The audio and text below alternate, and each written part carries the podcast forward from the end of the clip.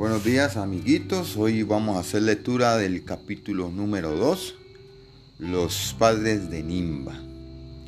Una noche muy oscura, en lo más alto del cielo, se encontraron dos nubes. Él se llamaba Firulín, cúmulo, y ella positiva Nimbo.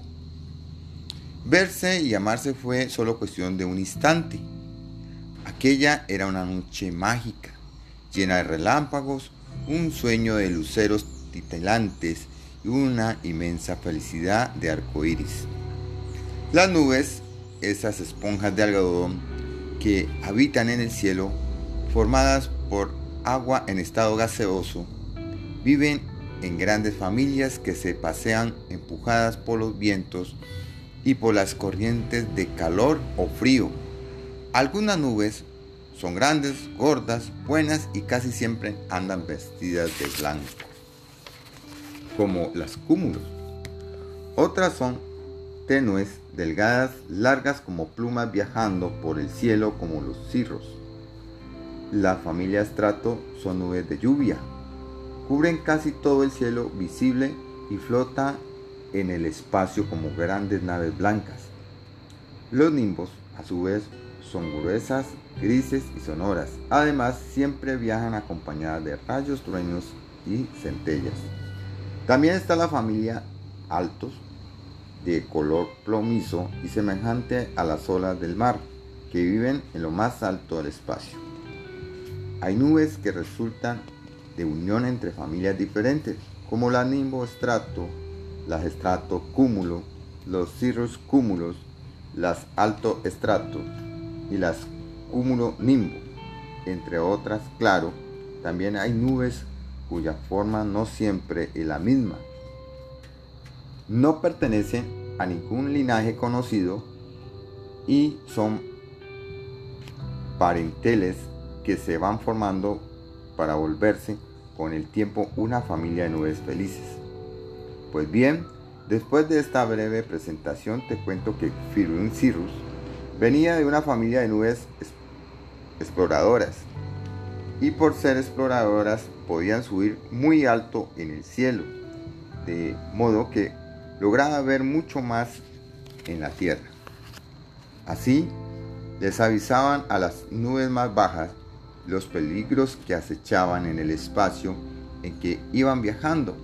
Podían tratarse de vientos descontrolados o repentinos altibajos de temperatura, situaciones que para una nube son importantes. Sin embargo, a los humanos no le dicen mucho, posiblemente una despeinada o un viento huracanado que quizás arrasa techos y a lo mejor tumba árboles.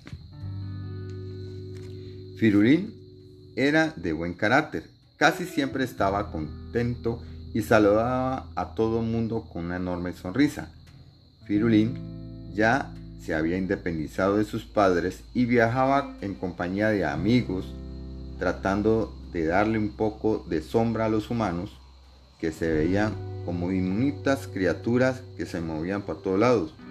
Pues debes saber que las nubes nos ven como pequeñas hormigas. Bueno, en realidad ellas no saben qué son las hormigas, porque no las alcanzan a ver, como no pueden ver tampoco algunos insectos y animales muy pequeños. Positiva, que pertenece a la familia de las nimbos, era experta en soltar rayos y centellas y por eso muchos le temían. Sin embargo, en el fondo positiva era muy divertida, divertida. Sabía reírse con ganas y se movía muy lentamente en su familia, porque todavía vive con sus padres, era la consentida del cielo. Y ella correspondía a ese cariño portándose bien, excepto cuando cometía alguna travesura. A Positiva le divertía deshacerse de todo tipo de lluvia para caer a tierra. Comenzaba con un serenito guarú o chis chis de gotas pequeñas que descendían siempre junticas. Luego seguía con un apretón o corre corre en que las gotas crecen y caen veloces contra el suelo. Enseguida tiraba el chubasco o tas, tas, tas, y que cae fuerte por momentos. Luego, para unos instantes después de arreciar unas gotas gordas y finalmente descargar el aguacero en la que llaman pum pum pum, una cortina de agua sostenida desde el cielo, fuerte y apretada, acompañada de rayos y truenos.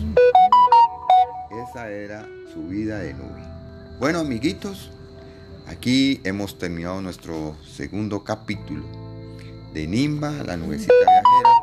Espero que le haya gustado. Nos vemos el próximo capítulo. Chao.